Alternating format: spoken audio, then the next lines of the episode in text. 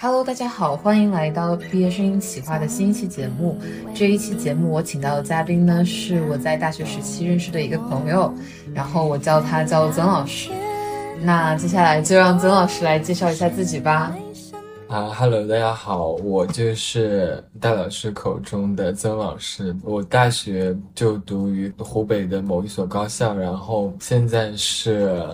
嗯考研考取上海的某一所学校，然后现在是研龄对，嗯，然后很荣幸受邀参加戴老师的此次播客。为什么这么严肃？好，那。嗯啊，接下来我们就到第一部分，我们将介绍一下我们认识的契机。曾老师，你来说吧。好，我觉得我们算是一个非常有缘分的，就是朋友，对，这种朋友一种感觉，就是 当时我们是结识于一个群，那个群是我们当时在一起考研的时候的一个。培训班的那个群，然后当时，嗯，群里面的摇骰子，就是摇骰子摇到相同数量的、相同数字的那个，那几个人就会大家会一起组在同一个同一个组里面，然后大家会每天打卡，互相监督学习嘛。然后那个时候我们都摇的是三，我记得很清楚。你竟然还记得这个数字？对，然后，但是。当时其实是我建的一个群，然后我就把你们都都把你们都拉进去了，然后，嗯，说说觉得很有缘分，是因为就是当时的那个群里面还有三个另外的同学，但是我当时就开始就是私聊的人就是你，而不是而不是他们，而不是其他两个同学。不是，当时有一个这样子的事情是说，我深刻的记得。我们一开始大家都会在那个群里面打卡，嗯啊，但是过了一个阶段之后，大家都不打了。是的，但是突然有那么几天，好像是我们两个之间谁在里面说了几句话，说，嗯，我们以后可以有资料可以分享一下呀。然后我们就开始在里面分享一些自己用过的书，还有看到的一些资料。那你就会分享，我也会分享一些，嗯。渐渐的，就只有我们两个在里面分享。于是我们两个后来就觉得有点尴尬，就干脆私聊 吧。对对，然后然后从一开始一开始是在分享资料，然后后来就然后再后来这个问题可能在下一个问题中可能会谈的，就是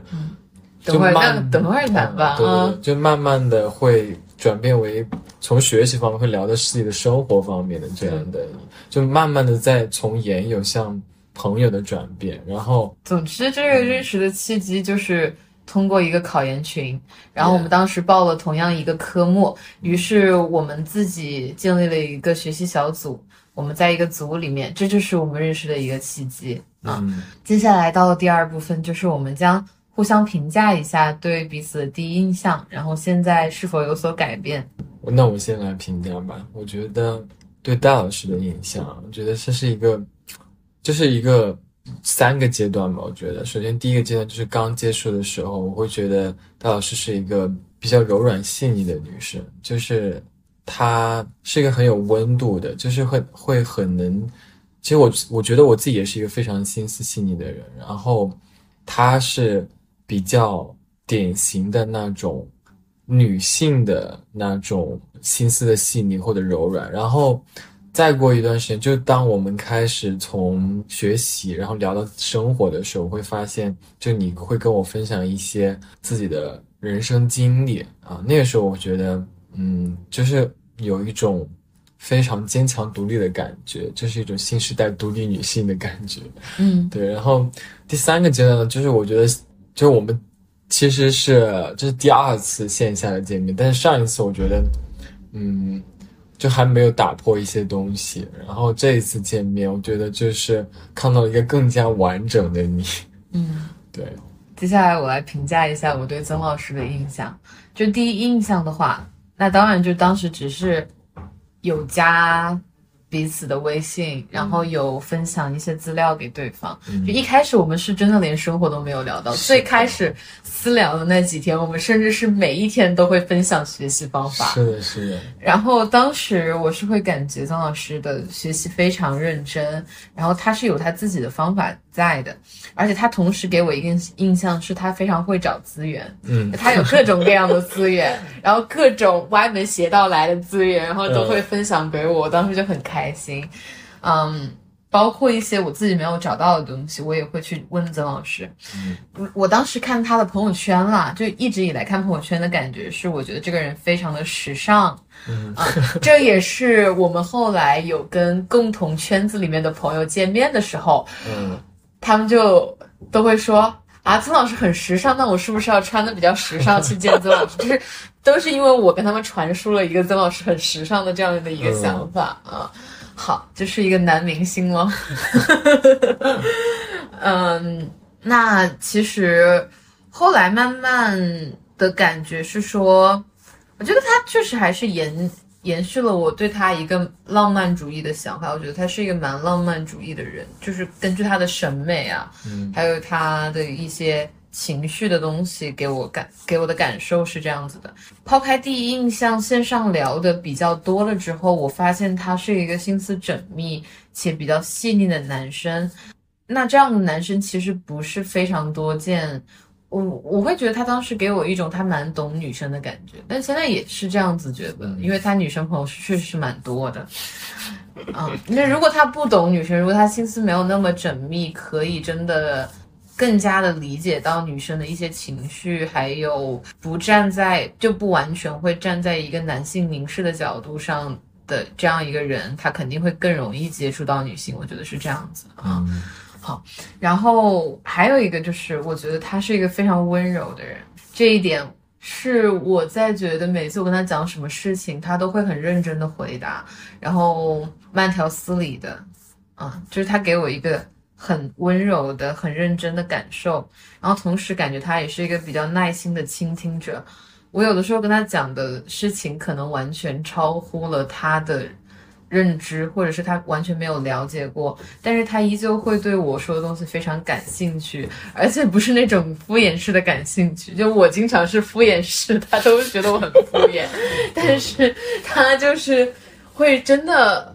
会根据我讲的东西继续提问，然后继续跟我一起探讨。所以我觉得他是一个很好的倾听者。但我觉得我有一点会就学习到你，就是你会，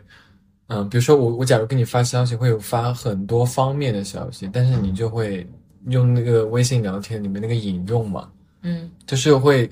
引用一下那句话，然后回复那句话，然后这也是我觉得我从你身上学到的一个点。嗯，然后就是到线下见面哈，就是我们两个线下一共见过两次，嗯，第一次是在长长沙见面的，就在当时快毕业了，然后我也是快毕业了，他选的那个日子哈，就是让我可能永远都不会忘记的 五二零。但是当时他选五二零的一个点是说，当时有烟花，他跟我说五二零长沙有烟花看哦，嗯。然后我想说哇，那太好了，因为我当时也在长沙工作嘛，嗯。那我在长沙也有房子，呃，就租了房子。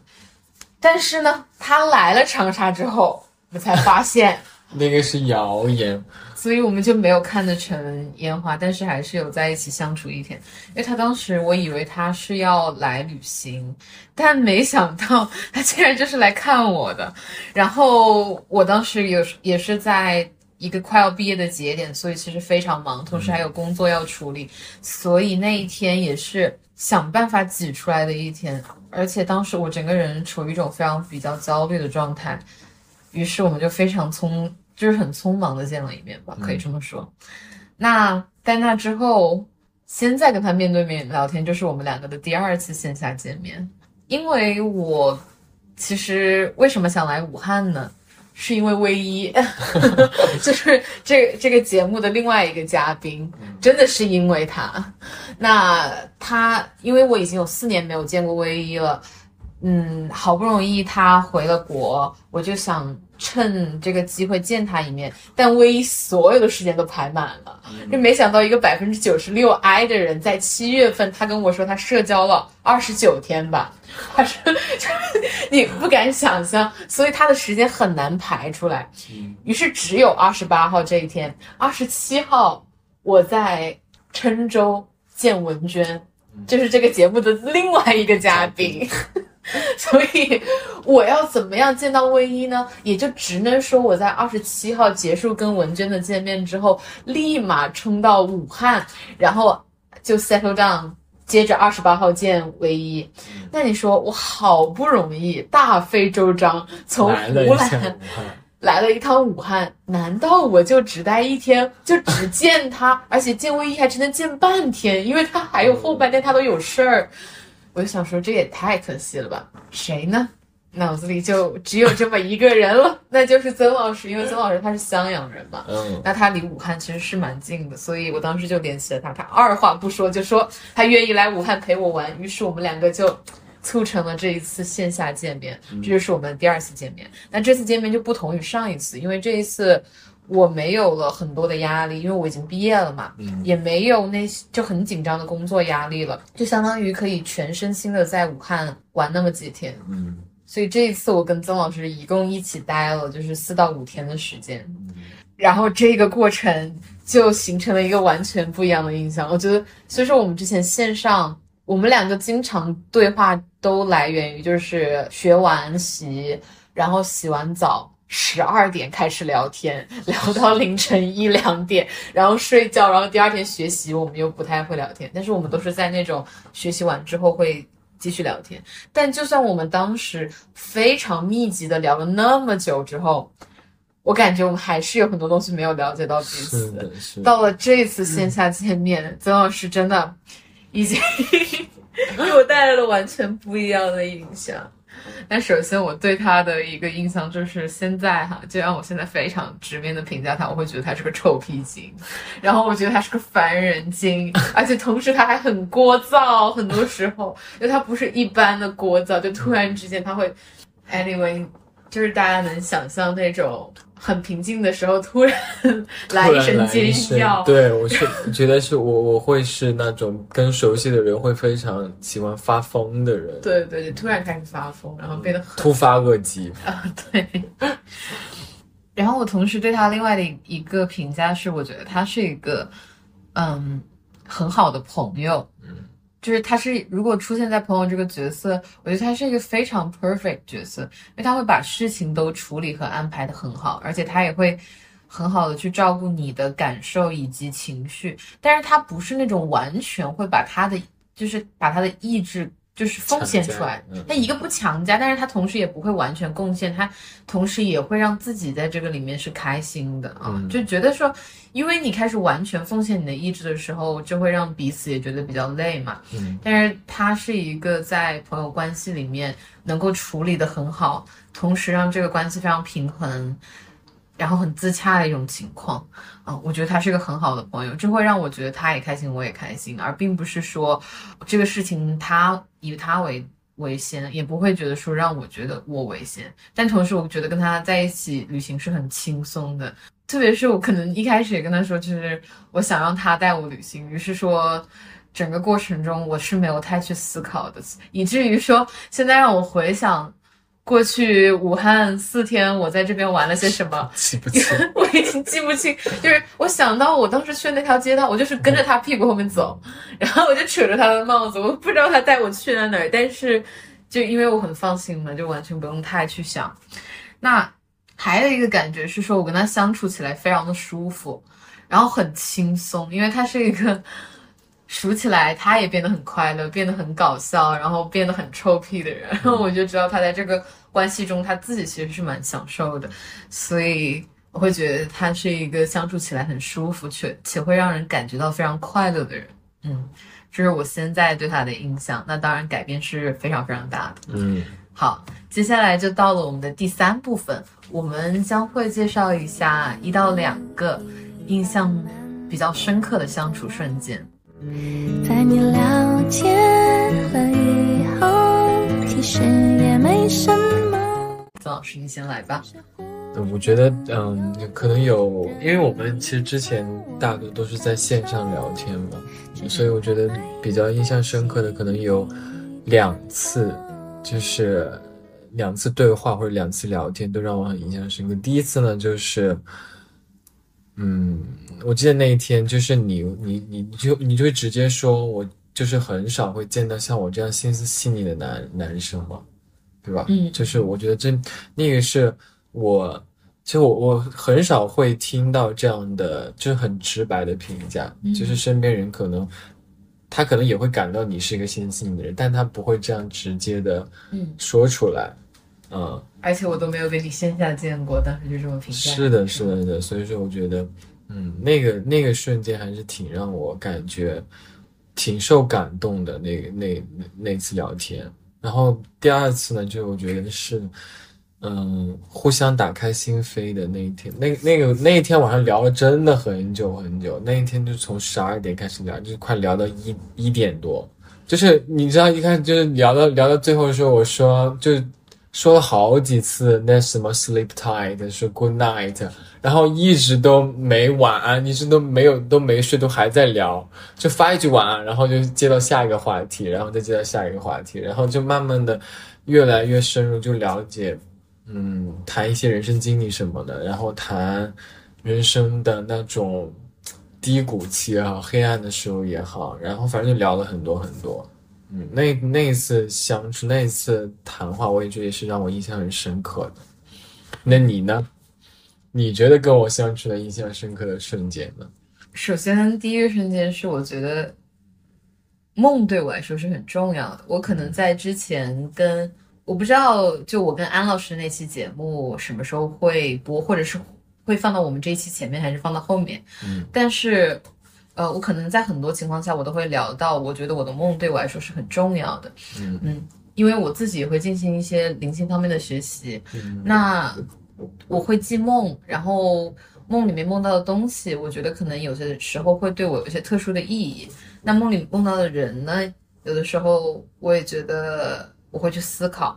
那其实我做梦梦到过曾老师两次，而且我现在都能还能记得很清楚。嗯，所以其实这就成为了一个，虽然你真的不是你你的自由意志在那边行动，但却成为了我觉得我们两个的一个相处瞬间吧。嗯，那第一次就是一个非常印象深刻的梦，有你出现。是在我们考研之前，我甚至都没有见过你。我对你的脸到底长什么样？虽然我有看过你的朋友圈，你是经常会发就是自己的照片的人，但是我可能还是对你的人长什么样没有个清晰的认知。特别是人没有线下见面嘛，你就更就你没有活生生的出现在我面前过。但是我就记得当时这个梦是你开着一辆摩托车，然后我坐在你的后面。然后我们就在那个小镇上面闲逛，就很自由自在的感觉。你穿着，你当时，你当时在那个摩托车上穿着一个白色的衬衫，嗯嗯，你其实没有面对我，你是背对我的，但我知道就是你，因为你在梦里有的时候你就是很自洽的，你也不知道为什么，嗯，你就知道那个人是谁，这个人是谁，但你现在回想起你在梦里呢，他。有出现清晰的脸庞吗？没有，但你就是会有一个心理的意志和直觉告诉你他是他。嗯，当时我就跟你在那里聊天，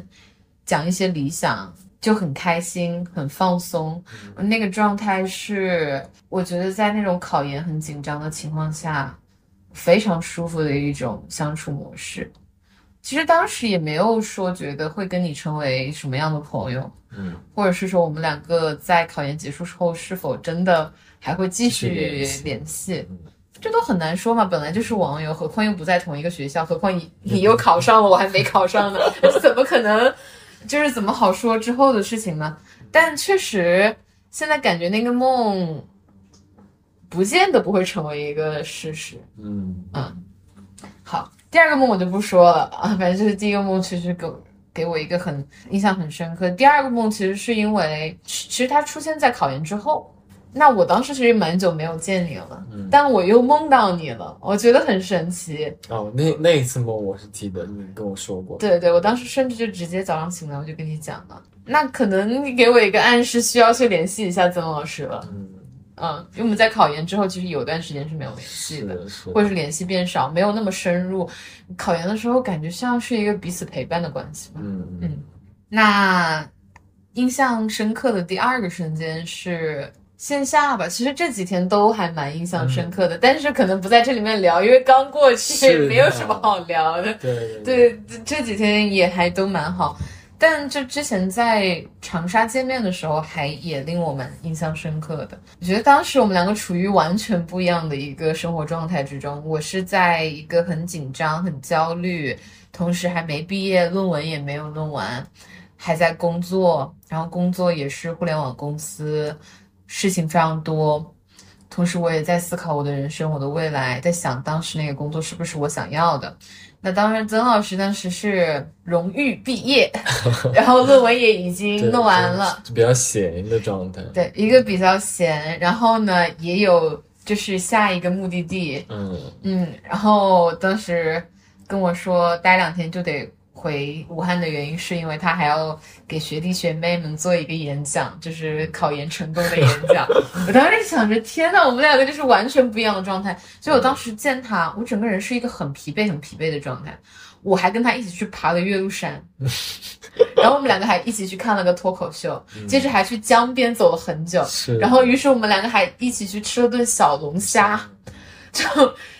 没有继续在江边走，是因为当时突然之间一场暴雨打断了那一场走路，然后我们两个就走到那个地铁下面去躲雨，就找了一个地方去吃小龙虾。在吃小龙虾的时候就开始聊天，然后他又是一个倾听者，我感觉曾老师听我好多时候都在听我讲故事，好多时候对，戴老师真的是故事集，讲不完的故事。我感觉我就是不是，我觉得十日谈，我可以讲一个一百日谈。就曾老师跟我讲他的事情的东西就很时候很少，嗯，那这次五天他跟我讲的还稍微多一点，但是讲着讲着就感觉他已经要讲完了，然后又开始我的故事集了。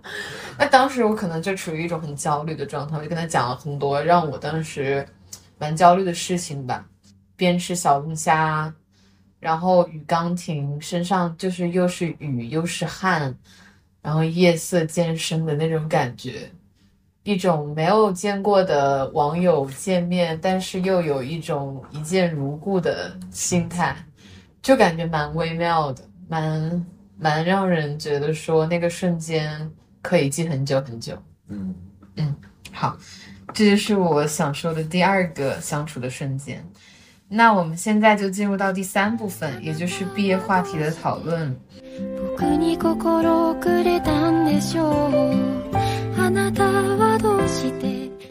那首先想让曾老师来聊一聊，嗯，第一个是想要问你，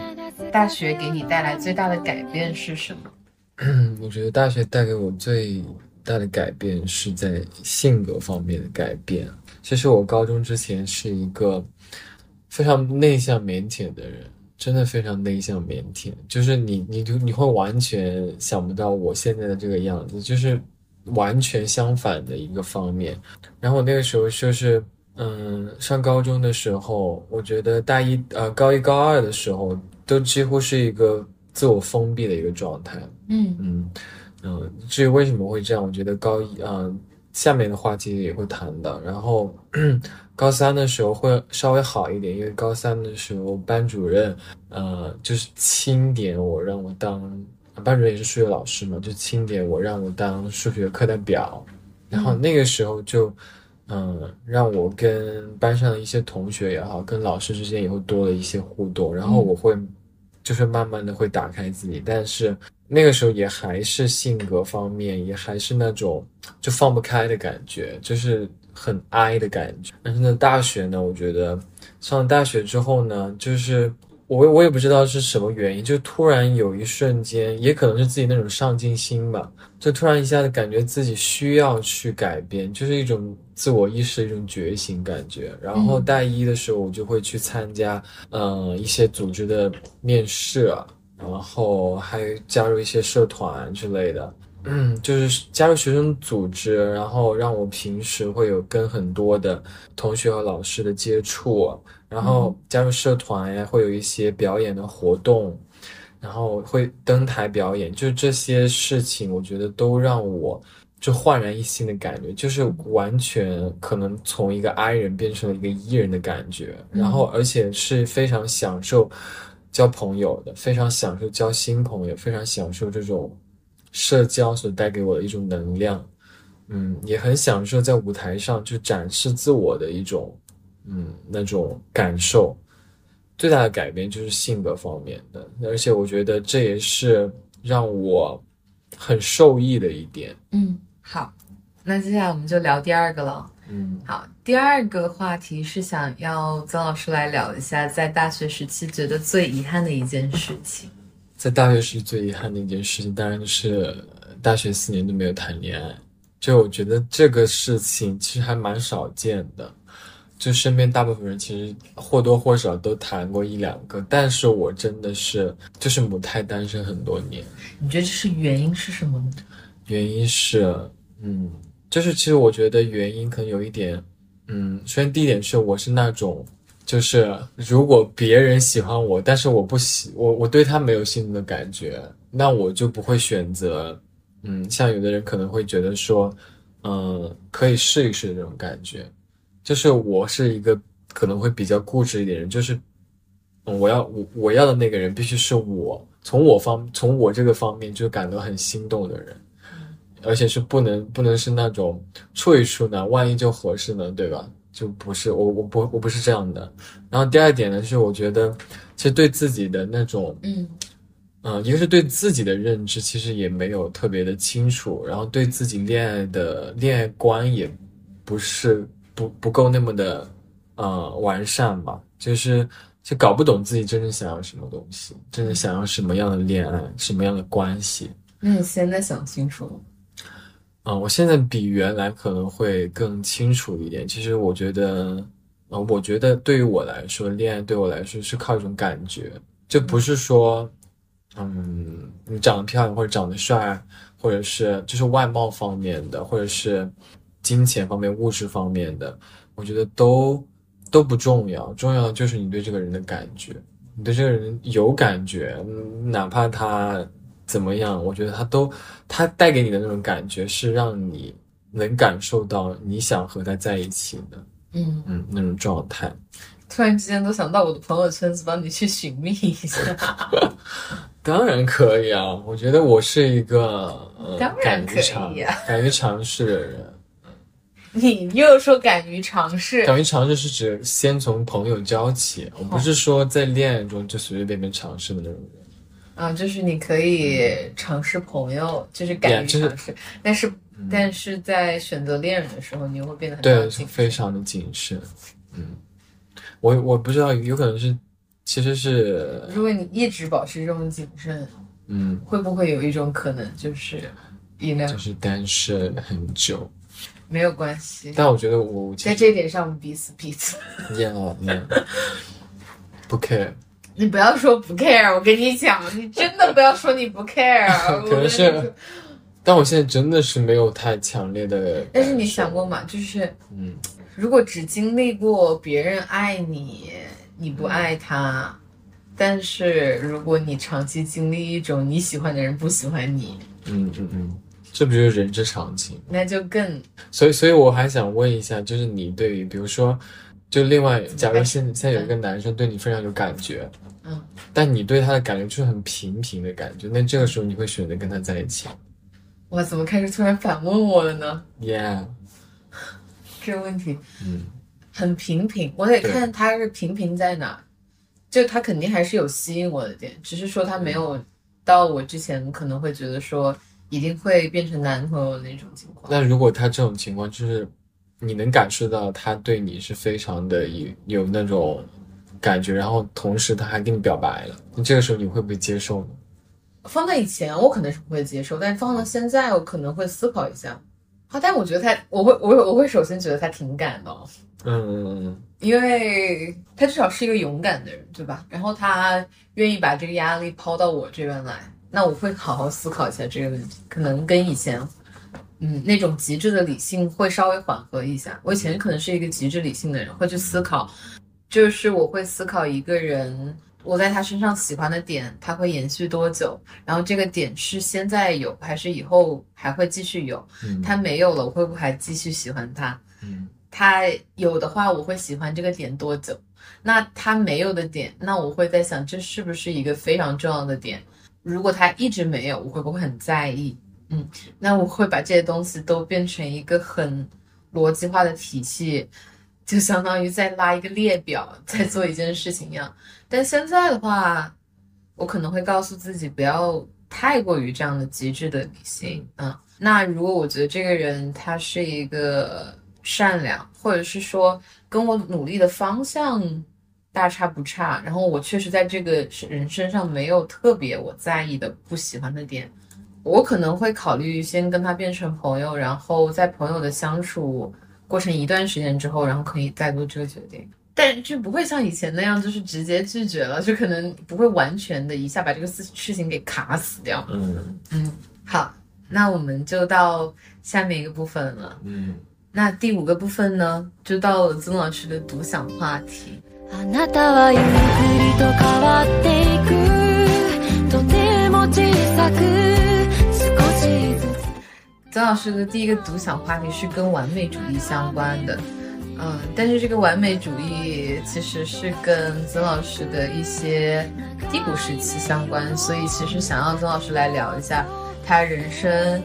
有没有经历过一些人生的那种黑暗时刻，以及他是怎么样度过的，还有聊一聊其中的完美主义。嗯嗯，我觉得这个嗯这个完美主义呢，我其实挺想从小时候讲起的，就是它其实跟呃我本身的家庭也有一部分关系，因为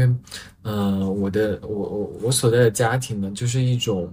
虎妈猫爸的一种感觉，就是我妈平时会对我非常的严格，她是那种。就是比如说，我小时候可能写错一个字，就会让我真的写一千遍这个字，就是数数着数着写，写够一千个字，然后会让我写到晚上十一点半的那种人。也就是在小时候吧，这样的一种嗯严厉的教育模式，我觉得就给我造成了一种非常追求完美。你比如说那个字，一定要把它写好，写到最好的这种感觉。嗯就是过分的追求完美。嗯，然后那其实那个时候小时候嘛，就是还是以成绩说话，所以小时候的成绩还是很还是挺不错的。嗯，就是这种过分追求完美主义的弊端还没有暴露出来。高中的时候，嗯，高中的时候，这也就刚刚说，为什么我高一高二的时候会比较封闭？嗯，是一个是因为刚上刚升入高中，然后嗯，就是你突然感受到一种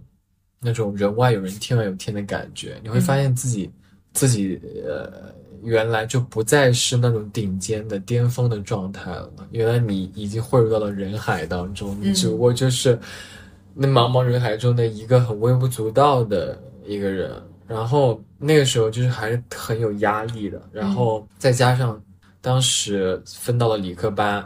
就刚开始去的时候是理科班，然后呃那个时候月考的时候就是那种物理就只能考二三十分的那种状态，就是呃一个就是因为当时成绩很不理想，然后刚进去环境又陌生，嗯。然后同学老师也都是新的，一切都是新的，一切都是陌生的，然后加上第一次月考真的给了自己很大的打击，然后然后那段时间就真的那个过分追求完美主义的弊端就暴露出来了。就是我不知道大家有没有听过一个医学上叫 OCD 的一种症状，也就是强迫症，跟大家会听平时会觉得听到经常听到强迫症这个词，但是其实有一些人平时强迫症，它其实只是一种，就像我现在一样，我可能也会有轻微的一种强迫症，就是必须要把一个东西摆放整齐，然后就是干什么都必须要一丝不苟的那种感觉。嗯嗯，但其实强迫症会有很多很多的表现，在我那个时候非常严重的时候的表现，就是我会有非常严重的洁癖，就我感觉很多东西就很不干净，就包括我现在我也会嗯会有小的洁癖，就是我很多时候就觉得那个东西脏，我就会去洗手。对，但现在现在已经好很多了，但当时真的非常严重，就是我之我以前洗手真的是冬天会把自己洗的皮肤皲裂那种感觉，嗯嗯就是就是洗洗手洗太多了，就是真的就是会有那种轻度抑郁的那种症状，然后后来也去看了心理医生。嗯，虽然我没有去，就是我我妈当时就是去问了心理医生这是什么导致的，然后心理医生说，他可能也跟心理医生讲了一下他从小的一种教育模式什么样子，我的成长环境是什么样子的，然后心理医生就说这种情况应该就是就是高压力，然后同时过分完美主义的一种表现。嗯。嗯，然后后来我也我也去自己了解了一些 OCD 的一些这些症状的相关的一些信息，然后至于是怎么度过的嘛，我觉得首先第一点是那时候还挺佩服自己的，就是还是真的还蛮坚强的，但是那个时候最难熬的时候，就真的有过那种就是轻生的念头，嗯。就就是非常痛苦，因为你知道，就是你会控制不住自己想什么，嗯。你就会一直想那件事情。嗯。嗯，你就会一直想那件事情，然后你就控制不了自己的思维，嗯。嗯，就会失眠，失眠，然后睡眠质量特别差，然后吃饭，然后也会感觉到就吃不进去，就吃一口就想吐的那种感觉，对，就完全是一种轻度抑郁的感觉。然后后来，呃，看了心理医生，然后自己可能也也知道自己要，嗯、必须要熬过来，然后自己就给自己一些积极一点的心理暗示，然后去强迫自己不去想这件事情，不去想这些东西。嗯然后，嗯，到了高，嗯，快高高二的时候吧，因为分班了嘛，就是文理分科了。然后那个时候感觉自己不太适合理科，就分到文科班了。文科班就好很多，就是一个是学习成绩也提上来了，整个班的呃男生男生文科班男生也比较少嘛，但是感觉大家都玩的挺融洽的，都很好。然后整个学习的氛围啊，生活的氛围都都很好。然后我觉得那种症状就是慢慢在缓解，是的，嗯，然后后来就感觉自己彻底能彻底走出来，就是能够非常自如的谈论这个这样的一段时期，嗯好，那我们接下来就进入到了第二个话题，也就是跟自信相关的。嗯那其实我想要问一下，曾老师认为自己是一个自信还是偏自卑一点的人？嗯，然后以及是怎样一个过程让自己变得更加自信？嗯，从整体上来说，我觉得我这些年会变得更加的自信，就是会会是一个比较自信的人。你这个嗯怎么办？感受到了，曾老师。对对对对，就是嗯，其实我我我之前在戴老师刚刚也提到了，我我在给学弟学妹们分经验分享会的时候，我有提到一个词，也是最近很火的一个词，叫普信。嗯嗯，就是，但是这个我说的这个，我我我当时在给他讲的时候，我说我我说的是让大家普信，不是说是情感中的普信男或者普信女那种普信，而是真的你在你认识到自己是一个普通平凡的人的时候，你也要拥有自信的能力。嗯就我觉得自信其实是一种能力，就像幸福一样，幸福其实也是一种能力。嗯嗯，但是其实我觉得从整体上来说，我是一个比较自信的人，但是时而自信，还是会时而自卑的，就是它是多方面的，就可能比如说在我擅长的领域，嗯。可能我我我我我比较喜欢跳舞，然后我可能我英语还不错，那那么在这些领域呢，我可能会觉得，OK，就是我我完全没问题，我就会非常自信，但是可能在就是在其他方面，可能当你遇到其他方面比较厉害的人的时候，或者身边有一些嗯很在这方面很厉害的朋友，那个这个时候你那个自卑是也是会很容易产生的。所以我觉得自卑和自信不能说它是一个非常对立的两个词，它其实是可以存在于就是一个一个人当中，就是共存的一种感觉。嗯时而自信，时而自卑。嗯，第二个问题，怎么让自己变得更加自信呢？呃，我觉得应该是 try and challenge，就是 just try，就是我觉得我我自最近真的好喜欢讲英语啊！我真的是跟我走在路上，就是我我我其实都有点觉得说，我我之前在录播课的时候，嗯夹了很多这种英语进去，但是曾老师是一个比我更喜欢说英语的人，而且就因为他很喜欢说，我都是不想让他说，我都不想说了。我我我真的是想，因为旁边坐了一个这个英语大师嘛，然后我就特别想，就是 exercise my spoken English，you know。哦，然后我每次一在街上就开始疯狂跟我说一些夹生的英语，或者是 chain English，或者是那种就是就是臭屁精才会讲的英语的时候，我都很想让他闭嘴，我瞬间就不想讲英语。所以我才要跟你学习，跟你进步。哇塞！而且我，而且我，我而且我发现，就是这两天，嗯，就跟大老师在用英文交流的时候，我发现他的很多话其实我都能听懂，哎，就发现我的 listening 还是很好的。OK，行，都就 都已经考上研究生了 OK，打跟住还是跟英语专业相关的，你怎么能英语不好呢？四道普，斯道普啊啊，OK，嗯，我我觉得首先就是 try and try，就是你多去尝试，而且去挑战。嗯，之所以我现在会成为一个自信的人，我觉得很我我现在就很非常记得第一次踏出第一步的那种感受，就是那个嗯场景，是我第一次进入学校的呃学学院的那个组织部的时候，然后我第一次。嗯嗯，那个学院的老师让我上台去主持一台一场会议啊，那是我记得印象非常深刻的一件事，那是我第一次主持。嗯，当时其实是心里是很畏惧的，就是那个你能感受到还没上台，心里就在砰砰砰的一直在跳。嗯，当时就是就是感觉非常的紧张，但还是逼着自己去迈出了那一步，就是上去。嗯，还算顺畅的，就是主持完了一场会议，然后那一次给了我算是一个很大的自信，就让我啊、有信心继续嗯接各种各样的主持活动，就主持很多那种会议，然后嗯包括跳舞也是，嗯参加各种的表演活动，嗯，就我觉得如果你你就是要你人就是要逼自己一把，就是在那个时候你就要逼自己一把，让自己去。去尝试一下，然后去挑战一下自己，这是最有效的增强自信的方式。我觉得戴老师，啊、他本人打辩论呀、演讲比赛什么的，这也是一个非常，要 cue 到我，嗯，对对对，就是非常，嗯、一他他其实我当时想聊这个自信的话题，其实我也想让他分享一些，就是自己是如何变得更加自信的，对吧？然后结果他今天就是 懒得不行，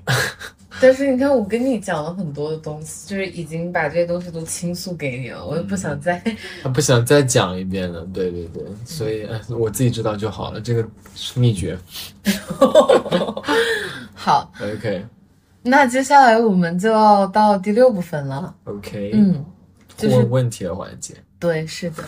好，那你先问吧。我先问你。我呀，好，第一个问题是想要问曾老师，你最恐惧的东西是什么？或者是你害怕什么？你不喜欢什么东西？嗯，也都是可以的。我最我最害怕什么东西？嗯，那就如果是从生活方面讲，都可以是一个，这个东西不一定需要具象，它也可以是比较抽象的东西。嗯嗯，那我就说一个具象，你说一个抽象。嗯，好，具象的话就是说，我是一个很害怕飞会飞的虫子之类的人。嗯，就真的我苍蝇你也怕吗？那肯定不怕，就是那个体积还是蛮小的，就是我会怕那种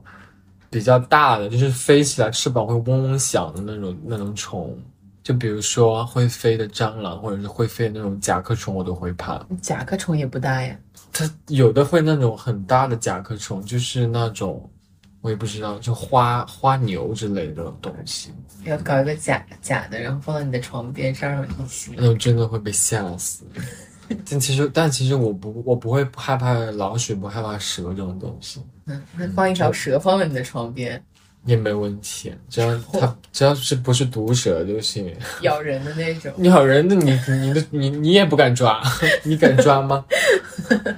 嗯好问题，然后。嗯，这是具象方面的，抽象方面的话，嗯我会很害怕冷暴力，就是关系，就不管是各种关系中的冷暴力，，我也很害怕。嗯其实我我自己认为，我觉得我是友情中的一种会会呈现一种讨好型人格。嗯，我会去主动挽留一段关系。你会讨好我吗？我问你问题。那关键是现在我们没出现问题啊，就是哦，OK，就比如说我可能跟一个朋友吵架了，但我可能会会会是那种会主动道歉的人，我我会主动会去反思自己有什么问题。嗯就是我是说，那这个东西如果没有破裂啊，嗯。就是不是说在你刚刚说的那种情景，嗯。就是说在你们平常过相处的相处的过程中，嗯。在相处的过程中，如果只是平常面对一件事情，或者处理接下来要去玩什么呀，然后如果这个人他有一个很坚决的意见，即使你不想去，那你会选择以什么样的状态去面对这个事情？你会，我一般会选择跟他进去，嗯就是我会我会自己妥协。一方面是因为我觉得，就是游戏里面你你确实是会需要理解、需要付出的，但是那但是我觉得有些时候也会取决于这个朋友对我的重要性，不是说任何一个普通朋友都会值得我那样去做。啊，我害怕冷暴力就是就是一个是我觉得我会冷暴力就是让我觉得我丧失了一种修复这段关系的一个机会，嗯。就是他始终不回复我，然后就是没有没有有效的沟通，就是我无法去缓解这段关系，嗯，嗯让我很无力很无助。我觉得我很害怕的是我会在冷暴力的过程中乱猜，嗯，就胡胡思乱想嘛，就会，然后很没有安全感，因为我害怕失去，我肯定是害怕这个失去这个朋友，嗯。或者是害怕失去这段关系，不仅是朋友或者任何的关系，那肯定是这段关系曾经给我带来了非常好的东西，嗯。然后那个好的东西让我想要留住它，嗯。于是说现在我不知道他在想什么，我不知道他怎么想我的，那我对有可能失去以及。就失去可能都只是第一步，如果他要对我进行伤害，嗯。和对我产生一些我可能不知道的后果，因为他可能以一种我可能并不想要那么，就可能那不是我，但他可能对我有了那样的印象，嗯这可能会让我很伤心，会让我觉得说我当时为什么会有这样一段关系。嗯当然，在我的友情中还行哈，就是可能这种冷暴力会出现在我的各种关系之中。那有的时候可能是家人，有的可能是一些亲情，有的时候可能是一些师生啊。我感觉可能这些关系中出现的更多一点。那但凡冷暴力的出现，都会让我一下子处于一种情绪非常紧张的状态。嗯。好，那到曾老师来问我了。好，我想问的是，你相信命运这种东西吗？想听一听戴老师对占星之类的神秘力量的看法和见解。你为什么会想问这个问题呢？因为我觉得你对这个占星非常的有有有比较多的研究，然后，嗯，就想听一听这种神秘的东西。哎，但但是其实我没有很想，就是在这个问题下去聊太多哈，嗯嗯，但是我确实有很大的改变。嗯。那可能有的人，我是不会跟完全不相信，或者是完全觉得是我命由我不由天的人去思考这个，而且我我很尊重每个人的想法和意见，以及个人主观意见，我觉得都是可以的。所以公开的去聊个人的想法，我可以聊，但是有的时候事后我又会出现一种担心，嗯我觉得我对这个事情其实是有很大的改变的。以前我是完全相信我命由我不由天，而且是可能我就是 one hundred percent 啊，我觉得我可以掌控一切。那只是当遇到了很多事情之后，特别是连续的遇到了很多事情，而且这些事情都超乎了我的掌控，可以说一年一件，以至于说每件事情好像都能够影响到我的人生选择和大事，让我崩溃不已。那第一件事情崩溃、难受、痛苦，然后站起来，以积极的心态去面对。那碰到第二件事情啊，我又被击败，然后我又重新去整理情绪，我还是相信我命由我不由天。但是可能到了第四件、第五件的时候，你慢慢就觉得说啊，到底是什么呀？OK，当然有的时候可能是内心的一种执念导致的，嗯有可能是就是对自己的判断不够准确导致的，但我可能看不清我自己。嗯有的时候我可能会尝试通过嗯神秘学，那当然不是神秘力量了，你只是想通过它来探寻自己，这到底是因为什么导致这个？但有的时候是可以找到一些线索。原因的。对我，我其实跟很多人说过，当以前对这个东西感兴趣的时候，并不是说我真的想知道我会挣多少钱，我到底可以通过什么样的办法成为一个很厉害的人，但我更想通过这件事情做到的是，我想更加了解我自己。嗯，我想了解一些生命本源的问题，还有我这一生的使命是什么，我怎么样更好的完成我的生命，就是生命的使命，以及去解决我人生的课题，更好的去处理我身边的关系，然后让我的生活变得更加完整。嗯，现在慢慢的会理解到自己的一些问题，然后尝试着让我的生活变得有不一样的色彩。当然，身心灵疗愈、神秘学探索的过深的时候，当你想往更开阔的地方去探索，我时常感觉，就一开始的人，其实我在无知的状态下，我以为我是可以掌控的。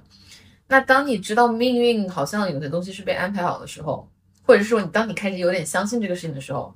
哎，你在想我的命运到底是我掌控的还是命运掌控的呢？那你想知道，当你想知道的时候，其实你又是想去掌控它嘛？你想通过了解它被注定的东西，然后通过另外一种方式去掌控它。但是当你又往深处走一点的时候，当你又看到另外更深层次的东西和更杂的东西，你会发现你都无法判断，因为这个行业或者是在这个领域没有一个标准在这儿。嗯有的时候缺乏判断力，我甚至是想说，除了普通的能够让你的生活变得更好的东西，没有判断能力、没有自制力的人，往深了点走，都有可能是对自己的一种伤害。那你不知道那到底是伤害还是什么？我最近就我自己会关注很多跟身心灵相关的博主也好，还有他们发的播客也好，还有他们自己的公众号。有的时候就不知道你该怎么去判断，因为有很多东西是很极端的。有些极端的东西你看多了，你你也会恐惧，你也会觉得说，哇，好无助。但有的东西它又是吹捧到很好的东西，那这种东西真的存在吗？嗯，所以其实很多人都对我说，我可以就是去从事这方面的行业，或者是做一个什么样的人。但其实这个领域依旧是我一个非常敬畏的领域，是一个我我有敬畏，但同时有内心恐惧的领域。嗯所以这是也是我一为什么迟迟没有说把这个东西当做我的人生核心，或者是深入深入某一个门派这样子。嗯，好，我这个事情我先聊到这儿吧，可能以后有机会可以再聊聊别的相关的东西。嗯，那接下来到我问曾老师的第二个问题了。あなたはどうして僕に名前をくれたんでしょう就是我想问曾老师，因为曾老师朋友很多嘛，到底谁朋友多？你朋友多吧？我感觉，还好吧，感觉你觉得我朋友多吗？挺多的。 你觉得我朋友 跟你的哎那朋友？是算算算上普通朋友，还是稍微有点交情的朋友？当然是深入的朋友，深入的朋友你肯定更多一些，我感觉。真的吗？嗯，好，那其实我想问你的是，什么样的朋友对你来说是完美的朋友？当然，这个可以不要存在，这种朋友可能是不存在的，可能你也找不到这样一个完美的朋友。但我现在就是不用你去讨好别人，完全是符合你心意的一种情况下，什么样的朋友对你来说是一个完美的朋友，或者是你想要的那种朋友？我刚想说，我准备这个问题，我说我认为不存在完美，而且不需要完美。但是我的点是在你要去设想一下，嗯嗯，设想一下完美的朋友，我觉得完美的朋友就是我的恋人。这个这个这个这个噪音啊，这个噪音来的有点不太合适啊！我刚说完我的恋人就开始吵起来了啊！我就在想，这个噪声怎么这么大？待会儿降噪降不出去。我觉得你这个答案还挺好的。对啊，我觉得就是恋人，就是如果是我设想中的是这样，嗯，因为一个很完美的朋友，我会非常想，嗯，我觉得我我我会有点占有欲，就我会想跟他发展为亲密关系。嗯，我我蛮支持的，而且我觉得可能恋人就是 the best friend Yeah，ever。然后，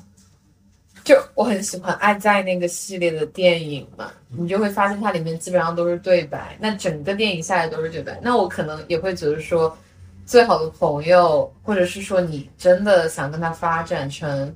一个亲密关系的话，其实是因为你们有永远也聊不完的天。嗯，有永远都就是有永远的那种倾诉欲吧。分享对，嗯，你会想把生活的点滴，都还有。对对，都分享给那个人。嗯，非常赞成。嗯，好，好，该我问戴老师的第二个问题，嗯，你觉得自己，你觉得我适合什么样的工作？然后谈一谈你最理想的职业和生活状态。关于我自己适合什么样的工作，我就不说了。你看，刚把那个话题刚把那个话题聊完，它就不响了，噪音就没了。所以代表你什么时候能找到你的恋人？代表很可怕啊，很可怕。好，我们回到这个问题，嗯，那我自己我就不聊了。对，嗯，那你觉得我适合什么样的工作？就是我只是一个设想罢了，就是非常，哦，这个噪音又来了，就设想不会成功呗。那我觉得曾老师其实，他他比较适合当一个 designer，OK，就是一个设计师。呃计。对，因为我感觉他有很好的审美，嗯。是，嗯，非常有创造力，嗯而且一直给我那种他可以从事时尚行业的那种感觉。那当然，要成为一个设计师还是挺难的，就是嗯画画功底啊，还有他对审美的这些学习。所以其实我感觉。曾老师可以先进时尚行业做一些别的事情，嗯啊，无论是一些打杂的呀，或者是做运营也好啊，那可以先从一个比较宏观的角度去了解这个行业的上上下下，然后找到自己适合的位置，或者是慢慢的学习，然后进入到跟设计类啊，或者是需要偏 creative 那种相关的类型进行工作。是确实这这大老师说这一点，确实也我也有考虑到这种这种这种这样的领域这样的行业，嗯，是一个还不错的一个想法。好啦，到你问我了。好家伙，这个问题啊，该你问我了吧？没有啊，你刚刚不是刚问过我吗？那所以该你问我了呀。啊，对对对，对，我现在有点不太清醒。可能是要离别了，感觉我脑子就不开始了啊，开始了。对，嗯，因为今天正好是我跟曾老师在武汉待的最后一天，马上就是最后的，差不多最后的二十分钟。我就即将离开了。OK，那我问曾老师最后的一个问题是你最欣赏我身上的点是什么？我总结了三个真：哇塞，真实、真诚、真我。真实啊，是因为我觉得 他就是一个戴老师，就是一个很真实的人，嗯就是活得很真实，然后展现的也很真实。嗯嗯嗯真诚的是，我觉得跟他做朋友，我觉得他，他从他跟我聊天，我觉得他是能感受到他，嗯，不管是将把自己的呃一些可能不以前可能不愿意想提及的一些个人的成长经历的，或者是人生的黑暗时刻的这样的经历，能能在当时的那种情况下，网友的状态下跟我能聊这些，我觉得他是一个还很真诚的人。嗯然后“真我”的这个词，我是觉得，嗯、他刚刚自己有提到，嗯，就是会接接接触占星的这这种这样的带有灵性的一些东西的，他他的目的可能是更多是看清他自己，然后，嗯，我觉得他他是一个很善于啊、呃去剖析自己、去复盘一些东西的人，然后，嗯，他也会不不会那种对自己作为人那种人性的一些缺陷也好的一种正视，我觉得这一点是嗯非常欣赏，就是能够正视面对自己的一些缺点和人性的黑暗的地方，嗯，所以就是真实、真诚、真我。哇，这 感觉像是一个被设计好的答案一样。是，但是就是嗯嗯，就是挺挺在你了说，我觉得说的挺好。嗯，是说的挺好的。解也没什么，我总是忽冷又忽热，隐藏我的感受。OK，好，最后一个问题该我问大老师，一生当中最想完成的几件大事。这个问题真的非常的难，因为人生中在可能在不同的阶段，你可能会有不一样的想法了。变化的，对，它完全是变化的。那我最想完成的几件大事，其实太多了。我小的时候想的事情，我也一直很想完成。今天随便讲几点吧，非常抽象，可能不是具具体化的东西。那我第一个想成为一个善良的人嗯，啊、你现在已经很善良，对。但其实我是想持续的，就是保持那种，啊、那叫什么？嗯，知世故而不世故。也许吧，但我觉得，就算我变得世故，但我觉得我还是希望，嗯，我感觉很难用善良去评价评价一个人，嗯因为有的时候善良只是这个人在符合自己利益或者不侵犯自己利益情况下，他能够展现出来的一个特质。嗯嗯，但我希望自己会是一个善良的人。嗯嗯，好。然后第二个是我想成为一个自由的人。嗯这个自由它涵盖了很多很多，可能我今天都讲不完它的概念。我希望我的思想是不被局限的，同时我也希望我的思想它是很有包容力的。对我看到的人和事，我觉得我以前不是这样的人。嗯我我在出去交换之前，我觉得是我自己是一个很开放的人啊，肯定能够包容很多很多事情。但其实现实告诉我，我自己不是，嗯，对，不是这样子的人。但随着我见到的人越来越多，然后我身边的人的多样性也变得更多了，我发现自己能够慢慢做到这一点。我希望我能够继续做这一点，然后变得更加的包容。然后我希望我的身体不要被局限，因为自己的身体总是一个就两个部分，就一个是自己身体本身，我就是一个很紧张的人，我希望我能够身体从大脑到肢体到内在都不要那么紧张，嗯然后不被局限。那同时，另外一个身体不被局限，是说我希望拥有的这种身体自由，是我以后能够去到我自己想去的地方，嗯完全不，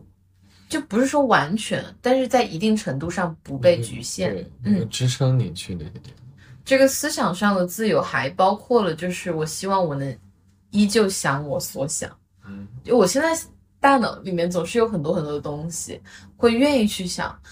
但当人生的某一个阶段被固定下来的时候，那这种想我所想好像就被封闭了。就突然之间有些东西就变得是确定的了，那就做不了想我就想我所想的这一件事情。然后或者是说，当看到了一些社会的复杂性呀、人变得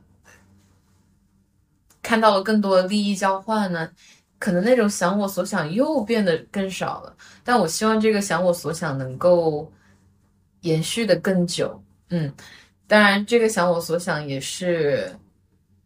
就美好的想我所想吧，而并不是说那种黑暗的、负面的。嗯，嗯如果把它具体一点的话，具象一点的话，想完成的几件大事，那其实很多很多了。随便说几件，我以前很想开一家幼儿园，嗯又蛮喜欢小孩子，我是身边人很少见的那种喜欢跟小孩子聊天的人。然后我喜我是会觉得小孩子他非常有灵性，他经常画出来的画，还有他讲出来的话，都非常的神奇，有的时候会让我觉得大开眼界。他有点在点醒我的意思，就比起一个经验主义的老人，嗯，会更要，就是会更给我一种灵光乍现的感觉。然后第二件事情也是我最近非常想的是，我还想回美国去陪我的猪外婆。这件事情其实在我脑子里停留了很多年。嗯，去年的时候。我最后一个住家的猪外公去世了，然后他跟他的女儿，也就是我的猪妈，两个人的关系破裂。于是说他身体有很多，他身体其实是有很多的疾病的，那他的行动也不是很方便，然后年纪又大了，每次跟我发消息的时候，我感觉说。他连他经常连句子都拼不，就是都不完整，跟我写的都没什么逻辑，然后单词也会拼不准确，就给我一种他现在的状态不是很好，他好像在离我越来越远。那我一直都没有机会回去陪他，但是他当时在给予给予我的东西是很多的。当我在美国的时候，他给予了我爱和陪伴，嗯。那现在由于这种担心，我其实是很想，就是，嗯，不顾一切的，或者是说，在他可能生命最后的阶段，也能够陪伴他一段时间。嗯嗯，这是我另外一件事情。然后第三件事情可能会想说，我想完成我妈妈的一些心愿。嗯，就因为我妈妈跟我是两个人一起生活嘛。一起生活了很多年，在我的生命中，她可能是最重要的人啊。那我们两个有血缘关系，同时成长过程中也一直都是他在陪伴我。我就想说，如果他有什么心愿的话，我如果我能这个能力，我觉得我有这个责任去帮助他完成。嗯，然后可能最近最近还想做的事情就是，我希望我能够。全身心的平静下来，这 你这感觉有点偏题，完成了几件大事，但我确实觉得这是算是一个大事，因为我总是想很多事情，脑子里面堆着就是一个接一个的故事和一个接一个的那些需要分析的东西，很难说有什么瞬间我是抛开了一切的杂念的。那这个东西对我来说很重要，我希望我能够。时不时的能有一段时间到一个跟大自然亲密接触的地方，然后跟大自然相贴，完全忘记掉抛开一切杂念，对，没有这些杂念，然后好好的非常平静的休息一段时间。嗯，这可能就是我非常想的事情。嗯，那还有很多了，我就不在这里说了，就讲这么多已经蛮多了。嗯好。那今天我们就完成了这个播客的所有部分，那今天的节目就到这里啦。非常感谢曾老师来到我的节目。如果大家喜欢我们的节目的话，可以点一个关注。那我们下期见。我们下期再见，拜拜。好的，拜拜。我猜着你的心，要再一次确定，是因为太过聪明，要猜着你的心，要再一次确定，混乱的思绪都是因为太想靠近你。猜的没错，想的